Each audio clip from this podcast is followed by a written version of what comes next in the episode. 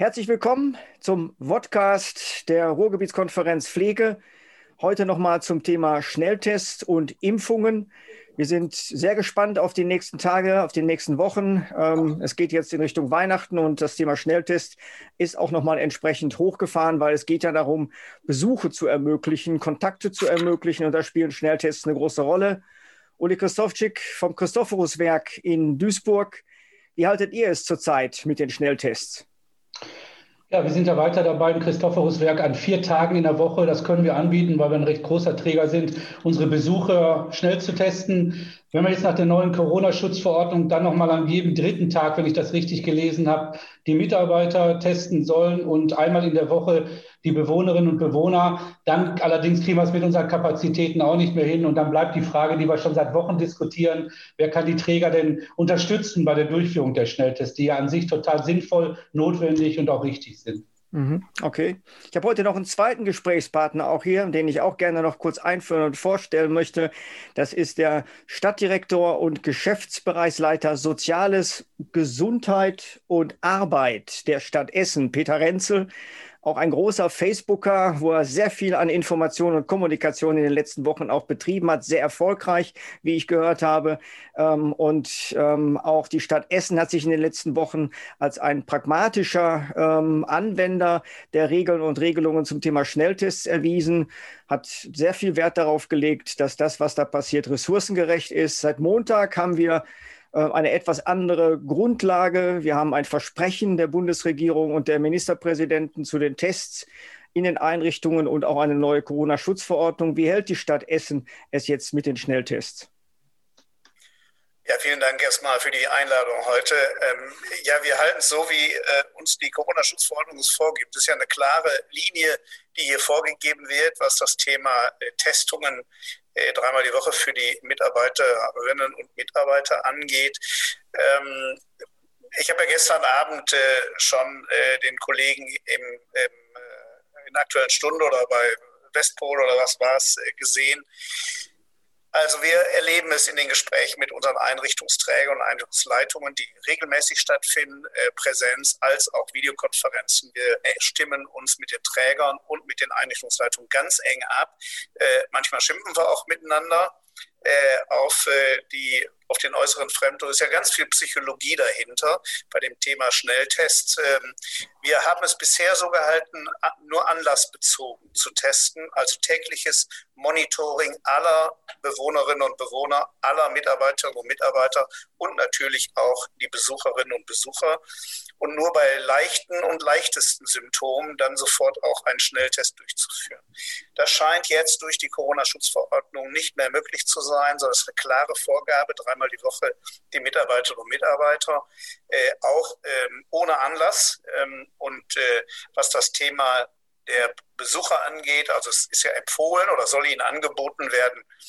Ich glaube, dass unsere Kolleginnen und Kollegen in unseren Einrichtungen an die völlig an die Grenzen ihrer Belastbarkeit kommen und halte diese Empfehlung, was die Besucherinnen und Besucher angeht, äh, für nicht hilfreich. Ich halte es für ausgesprochen hilfreich, sich genau in die Augen zu gucken, äh, natürlich Fieber zu messen am Eingang äh, und alles zu tun, auch auf die Einsicht derer, die in die Einrichtung wollen, zu pochen und sagen, sie tun ihrem Angehörigen doch gar keinen Gefallen. Wenn, sie, wenn es ihnen schlecht geht, machen sie mal ein Selbstmonitoring, wie geht es ihnen gerade äh, und dann verzichten sie lieber heute, bleiben zwei, drei Tage zu Hause und dann kommen sie wieder. Ähm, aber die Psychologie spielt eine andere Rolle. manche Besucher bekommen jeden Tag Besuch, manche dreimal die Woche, manche gar nicht. Äh, und äh, die Einsicht der Bürgerinnen und Bürger ist sehr, sehr unterschiedlich. Wir können immer nur appellieren, äh, mhm. aber wir schaffen es nicht, jeden Besucher tatsächlich zu testen. Ähm, bei uns in, in der Stadt Essen gibt es zurzeit keine Schnelltestzentren. Es gibt immer wieder Anfragen. Bisher hat niemand aufgemacht. Aber für diejenigen, die dann einen negativen Test vorlegen sollen, dann müssen die manchmal tief in die Tasche greifen. Äh, das kostet ja auch viel Geld. Ähm, also ich halte diese Regelung für ähm, nicht optimal, zumindest mhm. wenn unsere Mitarbeiterinnen und Mitarbeiter unseren Einrichtungen dieses gewährleisten sollen. Mhm. Wie ist Ihr Eindruck oder beziehungsweise welche Möglichkeiten sehen Sie auch jetzt dieses immer wieder auch beschworene ja, äh, Defizit in Sachen Personal, also den Personalengpass auch für die Durchführung der Testungen zu beheben. Minister Laumann hat angekündigt, dass es eine Allianz aus ASB, DRK, Johanniter und Maltesern geben soll, die zumindest über Weihnachten unterstützen. Gibt es da von Seiten der Stadt Essen Unterstützung?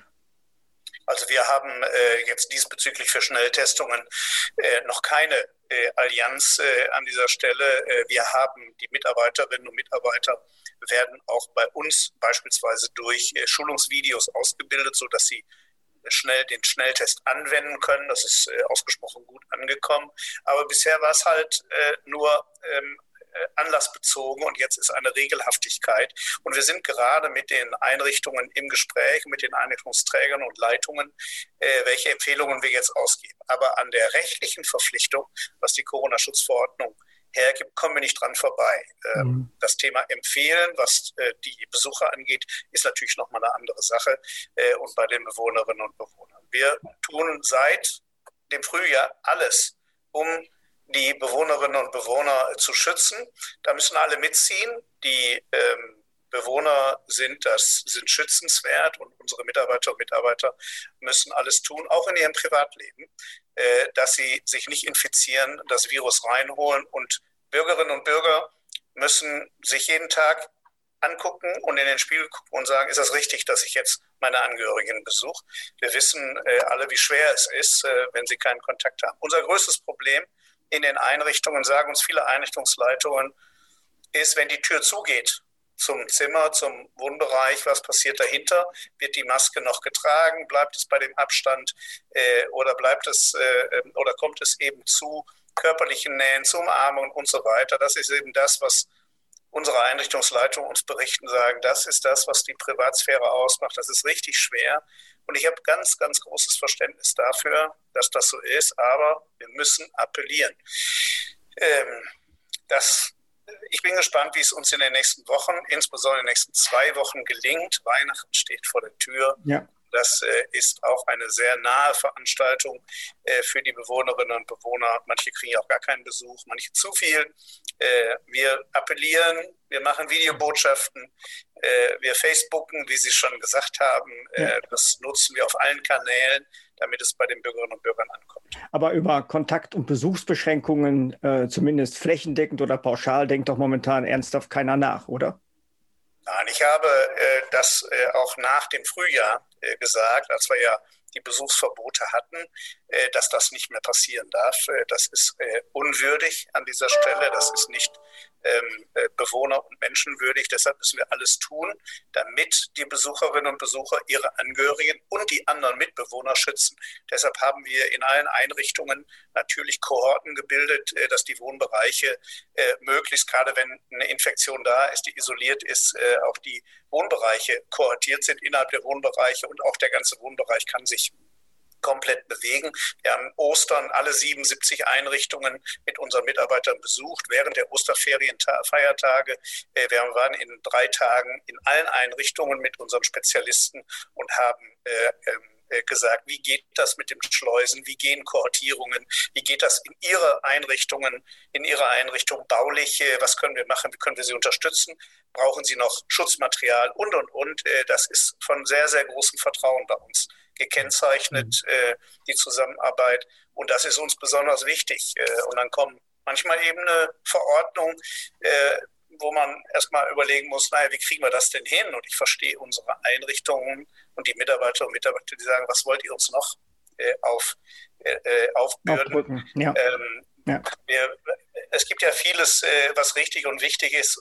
und ich glaube, dass unsere Einrichtungen auch diese Situation in den nächsten Monaten schaffen. Jetzt war ja heute auf der Landespressekonferenz äh, Uli Christofczyk auch die Rede von einem Duisburger Einrichtungsleiter, der äh, Kontakt- und Besuchsverbote gefordert hat. Ist dir da was bekannt? Kennst du den Duisburger Einrichtungsleiter? Ich weiß nicht genau, welcher Heimleiter in Duisburg gemeint ist. Ich denke nicht, dass ich das bin, sonst würde ich völlig falsch verstanden worden sein.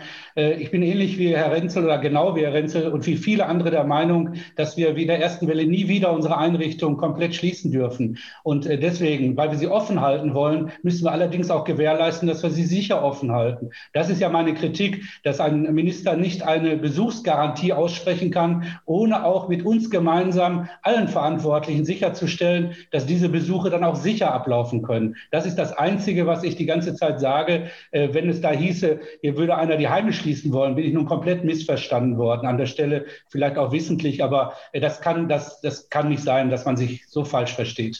Okay. Gut, wollen wir das Thema wechseln? Wir haben gerade darüber gehört, äh, was können wir tun, um die Bewohner, Bewohnerinnen und Bewohner optimal zu schützen. Dazu gehören Schnelltests als ein Baustein in der Strategie. Demnächst soll halt eben dieser Schutz kommen, der uns vielleicht auch auf Dauer schützt und ähm, ja vor dem, vor dem Ausbruch von Corona auch äh, schützt, nämlich die Impfung. Und da würde es mich natürlich noch mal einmal interessieren, wie steht es denn mit den Vorbereitungen auf die Impfungen ähm, in Essen, Herr Renzel? Wie weit sind Sie vorbereitet? Was kommt im Dezember und was kommt dann im Januar in die Einrichtungen? Und was ist mit den Prioritätensetzungen? Kommt das zuerst in die stationären Einrichtungen? Was denkt und was plant die Stadt Essen da zurzeit? Also ich glaube, dass wir ausgesprochen gut äh, äh vorbereitet sind. Wir haben pünktlich äh, das Impfzentrum äh, aufgebaut. Das wird bei uns hier in der Messe Essen in Halle 4 stattfinden äh, mit zwölf Impfstraßen. Kurzfristig kann auch auf 18 Impfstraßen erhöht werden. Aber das ist Zukunftsmusik, weil jeder weiß von uns, äh, dafür wird gar nicht der Impfstoff äh, da sein. Äh, der wird erst viel später kommen, äh, möglicherweise auch erst im Februar, März, April. Äh, wer weiß das alles? Wir wissen ja heute, dass am 21. in wenigen Tagen der erste Impfstoff in Deutschland durch die Europäische ähm, Kommission zugelassen wird äh, durch die Zulassungsbehörde und dann äh, kann er verteilt werden und wir gehen davon aus, dass äh, kurz nach dem 21., wahrscheinlich am 23. oder 24. ein paar Dosen unsere Stadt erreichen wird, also Nordrhein-Westfalen. So hört man, wird 25.000 Dosen erreichen. Für uns in der Stadt Essen bedeutet das, wenn wir 1500 Dosen bekommen, können wir 750 Menschen impfen, wahrscheinlich ab dem 25., ab dem ersten Weihnachtstag. Wir haben in unserer Stadt gemeinsam mit äh, der Gesundheitsamtsleitung eine Priorisierung vorgenommen äh, für die stationären Einrichtungen. Äh, das wurde ja gelegentlich auch in der Öffentlichkeit zu einer ethischen Frage hochstilisiert. Für, wir sind da ganz pragmatisch mit umgegangen und dafür stehen wir und haben das gemeinsam mit der mit unserem Amt für Soziales und Wohnen, wo die Heimaufsicht äh, ähm, angesiedelt ist, äh, und dem Gesundheitsamt und der Feuerwehr, die das Impfzentrum aufgebaut hat, miteinander diskutiert und besprochen. Und wir haben als untere Gesundheitsbehörde eine, äh, einen Vorschlag gemacht, äh, den ich auch dem Städtetag schon vorgestellt habe. Erster Priorität, und das wird am 25. dann losgehen, wir impfen in den stationären Einrichtungen. Und ähm, das macht ja die KV. Unser Vorschlag war ja, dass die KV sich der Ärzte bedient, der Ärztinnen und Ärzte, die sowieso die Einrichtungen ähm, äh, betreuen, weil die kennen ihre Patientinnen und Patienten, die können Angehörige. Da, wo es geht, sollen die Ärzte impfen, die auch eh da sind. Das ist in der Vorbereitung. In der Priorisierung haben wir festgelegt, dass zuallererst die Einrichtungen mit äh, sehr schwer ähm, sehr schweren Erkrankungen dran sind. Das sind bei uns die Einrichtungen, die beispielsweise Beatmungspatienten haben. Da haben wir eine Einrichtung mit drei Häusern, wo auch äh, dementiell erkrankte Menschen sind. Das sind unsere ersten Prioritäten. Das sind allein schon drei Einrichtungen. Dann gibt es noch eine geschlossene Einrichtung äh, mit sehr ähm, äh, mit, mit hochaltrigen Menschen, die hochgradig dement sind. Das sind unser, ist unser erster Rang. Ähm, Werden dann auch Mitarbeiter auch geimpft, wenn man gleich da ist? Immer, immer auch die Mitarbeiter möglichst mitimpfen. Mhm. Es kommt ein bisschen noch auf die Rahmenbedingungen an, die uns äh, zur Verfügung gestellt werden. Gestern Abend ist ja dazu noch ein ein Rundschreiben gekommen. Äh, ich habe es noch gar nicht gelesen, bin ich noch gar nicht zugekommen, aber die Experten sind dabei. Äh, das werden wir dann beachten. Und im zweiten Rang werden die, also wenn wir dann im Januar mehr Impfstoff bekommen, davon gehen wir aus, dass ja im Januar möglicherweise Deutschland nochmal drei Millionen Dosen erreichen werden, da kriegen wir auch wieder was davon. Äh, die, der zweite Rang ist, sind bei uns die Einrichtungen, die Infektionen haben.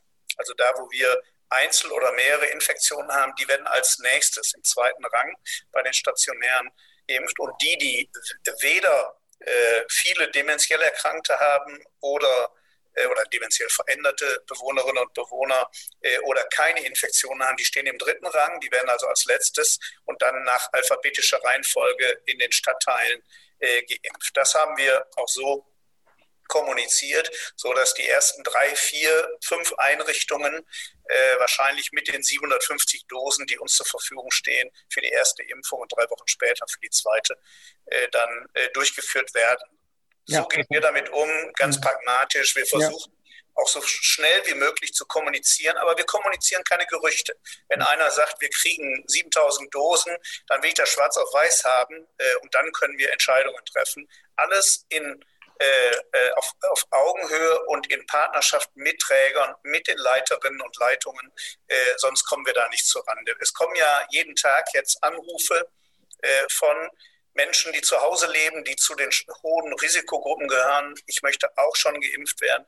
Das wird alles erst äh, im Januar, Februar, März möglich sein, wenn genügend Impfstoff da sind. Und ich hoffe inständig darauf, dass der zweite und dritte Impfstoff äh, dann auch kurz danach zugelassen wird und wir dann auch diese schwere oder schwere logistische Vorbereitung der, Impf der Impfungen für BioNTech, äh, dass wir das hinter uns lassen und unsere niedergelassenen Ärzte losziehen können und äh, wirklich viele Menschen impfen können. Da hoffe ich drauf. Und das wird wahrscheinlich zweites Quartal werden, denke ich. Ja. Okay, das ist wirklich sehr pragmatisch und sehr zielgerichtet. Uli Kosowczyk, wie sieht es in Duisburg mit den Vorbereitungen aus? Ja, ähnlich pragmatisch, wie Herr Renzel das aus Essen berichtet. Das kann ich nicht anders sagen. Also wir sind endlich äh, in enger, enger Abstimmung mit der Kommune. Wir haben mit Trägern, mit Gesundheitsamt, mit WTG-Behörde, mit der Feuerwehr jetzt äh, insgesamt viermal hintereinander abends sehr lange gesessen und äh, miteinander abgestimmt. Ich würde nochmal Herr Renzel sehr zustimmen. Ich glaube, wir haben eine hohe Verantwortung jetzt am Anfang, Beispiele des Gelingens zu organisieren an der Stelle. Also nicht über die vielen, vielen Fragen zu klären oder zu sprechen, die sicherlich auch dabei sind sind. Deswegen haben wir uns dazu entschieden, jetzt erstmal hier im Christophoruswerk haben wir ein großes Campusgelände, wo viele Menschen, sechs Einrichtungen äh, beisammen sind. Zunächst erstmal zu schauen, bei uns nochmal erstmal im Test mobile Menschen, Menschen, die sofort bereit sind, sich impfen zu lassen, die auch äh, sagen, äh, ich brauche da nur eine niederschwellige ärztliche Beratung, also nicht die Skeptiker. Das heißt, wir wollen möglichst in den nächsten Tagen, wenn es dann beginnt, sehr schnell auch optimistische und positive Botschaften dann auch verbreiten, weil das, glaube ich, ganz wichtig ist. Und dann gibt es ein planvolles Vorgehen, ähnlich wie Herr Renzel das sagte, von dem Gesundheitsamt, WTG-Behörde, eine Priorisierung, die dann, äh, wir müssen sehr aufpassen, dass es sozusagen tatsächlich nicht so eine ethische Diskussion gibt, wer ist zuerst und wer zu spät. Als ich heute hörte, gestern, war ich persönlich sehr überrascht, 25.000 Dosen für NRW. Ich habe immer gedacht, Mensch, das wird viel mehr sein am Anfang, wenn ich mal das mal runterrechne, wenn ich mir die Impfzentren anschaue. Aber vielleicht Schritt für Schritt. Wir sind, und das kann ich nicht anders sagen, mittlerweile in sehr engen und guten Abstimmungen mit vielen engagierten Leuten. Ich erlebe das ähnlich wie Herr Renze. Feuerwehr leistet da Ungeheuerliches, was Sie alles geschafft haben. Äh, WTG-Behörde, Gesundheitsamt. Wir äh, schließen uns jetzt wirklich zusammen, weil wir wollen, dass es klappt und gerade auch jetzt die vulnerablen Gruppen wirklich am Anfang äh, gute Erfolge miteinander organisieren. Es sind noch viele Fragen die ich jetzt hier klären oder die ich jetzt aufzählen könnte, die lassen wir mal beiseite. Äh, wir sind dabei, sie täglich zu klären und hoffen, dann in diesem Jahr die ersten Bilder von tatsächlich äh, getesteten Bewohnerinnen und Bewohnern, die das auch geimpften, geimpften Entschuldigung, geimpften ja durcheinander, aber ich meine jetzt geimpfte Bewohnerinnen, Bewohner und Mitarbeiter auch äh, ja, nach draußen geben zu können, um dann aufgebaut darauf wirklich auch Menschen mitnehmen zu können, dass uns diese riesen Herausforderung, die wir alle vor uns haben, wo wir alle noch viele Fragezeichen haben, auch gelingt, äh, in den ja. Damit umzugehen. Ja. Ich denke mir, Geschichten vom Gelingen, das war ja auch so unsere Intention, als wir vor zwei Wochen zum Impf- und Schnelltestgipfel eingeladen haben, die Zusammenarbeit zu organisieren. Hier haben wir zwei Beispiele gehört aus Essen und aus Duisburg, wo wir zumindest sagen können, dass in den letzten zwei Wochen da eine Menge geleistet worden ist, auch im Dialog, in der Kommunikation. Dafür, meine Herren, erstmal vielen herzlichen Dank. Wir werden dranbleiben, immer wieder auch berichten, beziehungsweise auch mal reinhören und auch dann berichten über die Impfpraxis, auch über die Schnelltests, wie das jetzt verläuft und wie das gelingt, auch da das Personal hinzukriegen. Vielen herzlichen Dank, meine Herren, und Ihnen noch auch ein gutes Gelingen und Glück auf.